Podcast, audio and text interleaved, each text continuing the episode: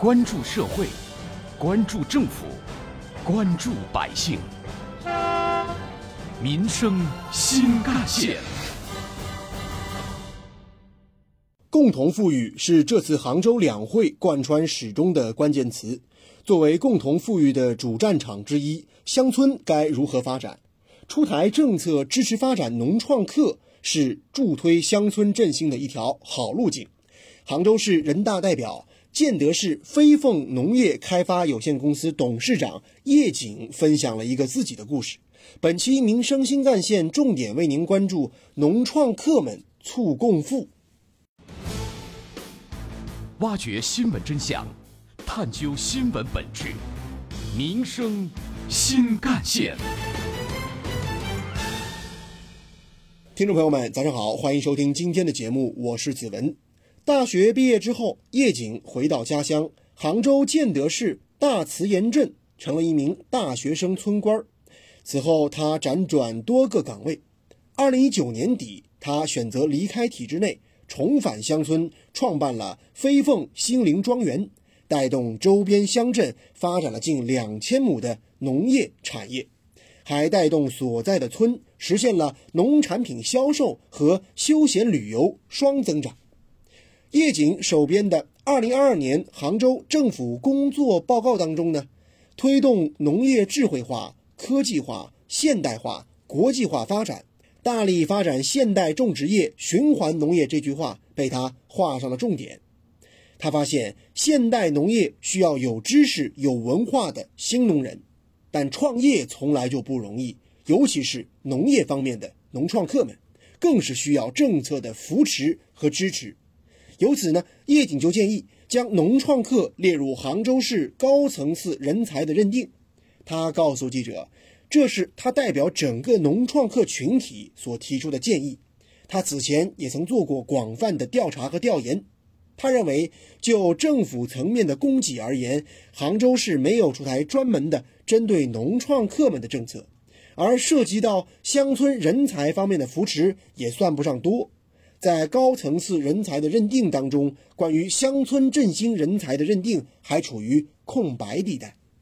无独有偶。我们民生新干线也曾关注过龙游飞机创始人胡静文的故事。原先呢，他在深圳从事着大健康的美容产业，这个行业和产业对他来说收入不菲。二零一七年，他却选择响应家乡两进两回号召，一百八十度跨行转型，回到老家做飞机养殖项目。然后一次偶然的机会回到老家，我说这么好吃的鸡为什么卖不出去？这么刚好是快二零一六年的十二月份，快过年了，就开玩笑的说，我说我帮他们卖，我说我们深圳这么多的客户啊，这么多的朋友，这么多的会员，不可能这点鸡卖不掉嘛，就六千只鸡，就是这么一个玩笑话就留下来，开始卖鸡了。龙游飞机养殖的品种是通过全国农产品地理标志认证的龙游麻鸡。这个品种早在宋代《龙游县志》当中就有记载，如今科学的养殖更让它不仅仅是一只天上飞、树上睡的鸡，也是一只被现代科技、现代经营手段赋能的鸡。其实我回到农村的时候，对农村是满腔热血的一种情怀。那个是二零一六年的时候，但是现在回想起来，就是有情怀，它一定是理智的，它一定是包含了专业。呃，资本和资源，不然没有资格去谈情怀。那个时候只是看到蓝天白云，农村有这么多好吃的东西，哎，觉得哎，我要回农村。那在融入东西部协作扶贫方面，龙游飞机项目也算是走在前列。二零一八年，东西部协作扶贫项目落地四川叙永，龙游飞机化身精准脱贫的使者，已经落户飞机在当地二十万只。建立超过一千个基地，带动国家级的贫困户超过三千五百人脱贫，探索出了一条适合当地水土的扶贫新路子。当地村民杨雷，七个月，蛋都赚了三三四千块钱，十个月这个鸡出售的话，我的收入就是一一万七百。如今，浙江的农创客群体正在日益庞大。我们以建德为例。全市农创客超过了一千七百人，经营范围由原来的单一的农产品的生产加工销售，逐渐拓宽到直播带货、农旅融合、养老等多个领域。同时，像大同稻香小镇、大慈岩和美小镇、杨村桥草莓小镇、建德包茶等农业产业，都有着农创客们奋斗的身影。仅大同镇，二零二一年就实现销售额超过一点八亿元。如果能把农创客的群体纳入到杭州市高层次人才的认定范围，不仅能够推动更多的年轻大学生到乡村创业，这也是对农创客们的肯定。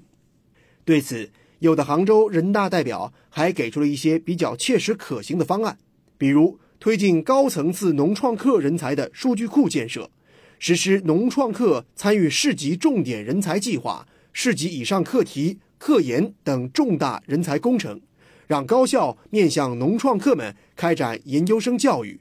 建立高层次的农业创新人才扶持培育体系和政策等内容。挖掘新闻真相，探究新闻本质，民生新干线。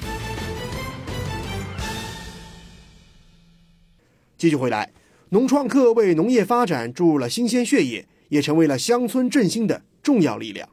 浙江资深新闻评论员于博宏认为，乡村治理尤其需要专业人士去从事相关工作。农村高薪聘请职业经理人，这是乡村人才引进的一个全新的探索型的好机制，不受地域限制，不受身份限制，不搞论资排辈，这体现出的是完全的去行政化和完全的走市场化。在乡村振兴战略的实施过程当中，有很多的农村，它遭遇到了人才的瓶颈和短板，而化解这样的短板和瓶颈，我认为高薪招聘职业经理人就是一个行之有效的好办法，让专业的人来做专业的事，让真正的人才来领导当地的乡村振兴。与此同时，我认为这个探索机制，它还会产生连锁的示范效应，会让乡村人才进一步得到重视，会让山东人才得到进一步的重新定义，也更会让很多的精英人才重新回归农村。我在想，等到这样的一个探索型机制它产生效应以后，就会以点带面。在我们全省乃至全国被纷纷的借鉴。接下来您将听到的是本台特约评论员、浙江大学社会治理研究院沈永东教授的点评。浙江开展乡村振兴呢，具有诸多得天独厚的优势。二零二一年六月十号，中共中央、国务院关于支持浙江高质量发展建设共同富裕示范区的意见啊。为整个乡村振兴的实施呢，事实上奠定了一个良好的政策制度优势啊。特别是去年七月份，我们浙江省农办、省农业农村厅啊，以及乡村振兴局联合所印发的《农业农村领域高质量发展推进共同富裕行动计划（二零二一至二零二五），以及在其一个多月之后，由农业农村部和浙江省政府联合印发了《高质量创建》。乡村振兴示范省推进共同富裕示范区建设行动方案。那么这两份文件呢，都提出要到二零二五年实现农民收入达到四点四万元，低收入农户收入达到这个二点四万元，城乡居民收入倍差呢要缩小到一点九以内。其次呢，我们浙江农村乡村振兴呢有。一个比较好的底子好的一个先天优势。那浙江是全国城乡差距最小的省份。二零二一年的这个浙江城乡收入比为一点九四啊，是整个全国三十一个省区市的最低的，连续九年呈缩小的态势。那么浙江农村发展水平呢，长期居于中国前列。农村自身所具有的资源呢，也是浙江乡村振兴的最大优势。比如说，我们农村土地要素市场化、美丽乡村宜居环境建设。生产农产品建设以及乡村文化的一个打造等等啊，来如何来激活我们农村资源，运用数字科技手段进行高效分配？我觉得这将是农村成为人人向往的核心竞争力所在。那么，在实现山区县如何把人才留住呢？那么，首先在创业政策和人才政策方面呢，我们要向山区县的乡村进行有效的倾斜。比如说前一阵子，我们浙江省人社厅副厅长陈忠在新闻发布会上公布了一系列鼓励大学生来浙江就业和创业的利好政策。同时呢，我们要鼓励有大学生、科技人才返乡创业和乡贤投资农业的这样的一些呃呃情况呢，要提供一些良好的乡村平台。啊出台更多的精准的人才配套服务设施。其次呢，呃，我们山区县的农村要积极实施体制机制创新啊。那么这一方面呢，我们可以效仿浙江省的一些部分先发地区啊，已经做了一个在乡村振兴与农村集体经济分红、低收入家庭增收等方面，已经做了非常好的一些先发的一些经验啊。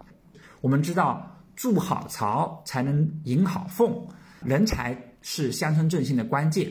所以在未来乡村振兴的建设过程中呢，除了党和政府要持续加大对于乡村振兴的政策支持和要素保障的投入之外呢，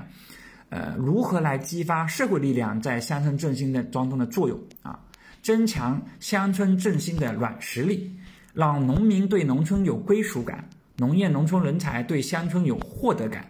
建设城市让生活更美好。乡村让城市更向往的这个人才流动格局，这将是我们今后乡村振兴过程当中一个非常重要的一个面向。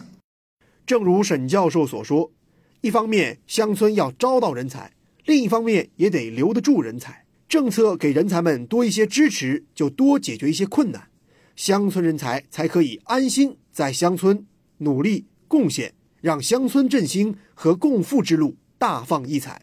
好，以上就是本期节目的全部内容，感谢您的收听，下期我们再见。